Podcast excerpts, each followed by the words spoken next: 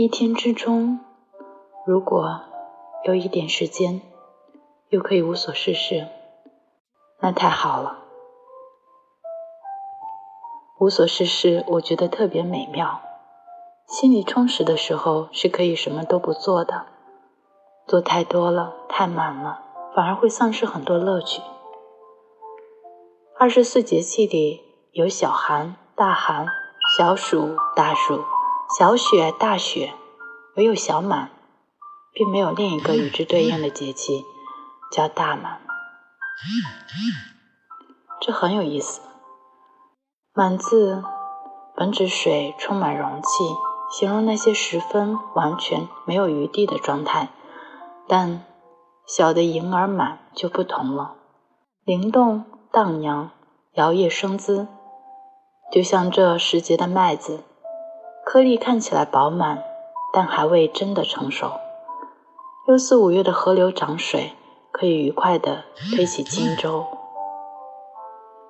小满未满，那尚未抵达的部分是全力生长，仍有余地。生活需要这样的余地。做一道菜也好，演一个电影也好，写书法也好，都不能太满。譬如建筑空间有余地、有留白、有各种可能性时，就有一种相对的完美。人与人的关系是这样，表演也是这样。表演时所留有的那点余地，其实是给观众的。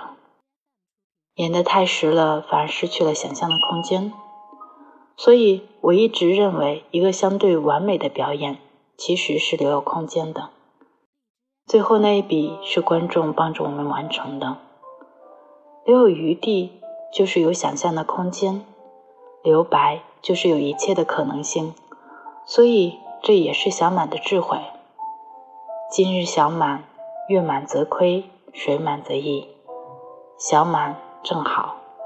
这里是 FM 一三三五三天亮说晚安，我是雨之，有事没事多笑笑，祝你今天有一个好心情，我们下期见。